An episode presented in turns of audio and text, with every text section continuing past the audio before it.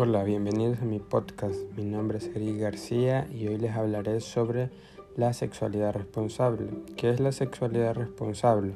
Es la manera en que un adolescente y un adulto o joven desarrolla de manera átoma personal su sexualidad, llevando a las personas a convertirse en responsables, reflexionando sobre el respeto a su práctica, tomando en cuenta causas y consecuencias un acto responsable conlleva la toma de decisiones y los riesgos que pueden afectar tanto a uno mismo como al prójimo, por lo que una buena elección concluye en una buena forma de llevar tu sexualidad.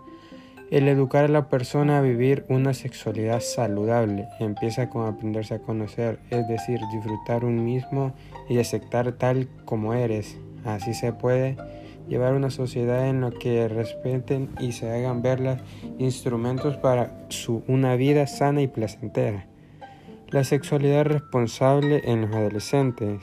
En la etapa de la adolescencia se comienza con la necesidad de experimentar su sexualidad, comenzando con la explotación del cuerpo.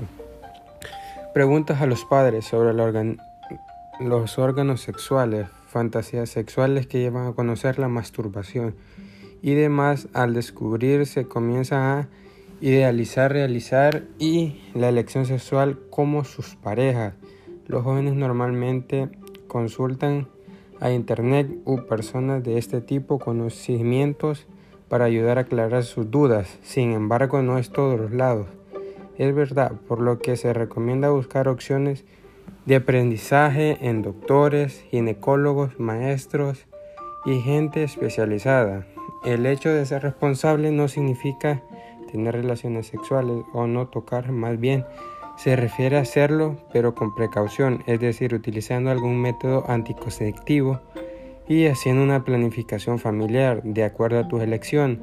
El coito o sexo y la sexualidad no son la misma cosa, ya que la sexualidad es un conjunto de características fisiológicas y psicológicas propias de cada persona y una de las relaciones es un acto entre personas con el fin de dar y recibir placer. Muchas gracias.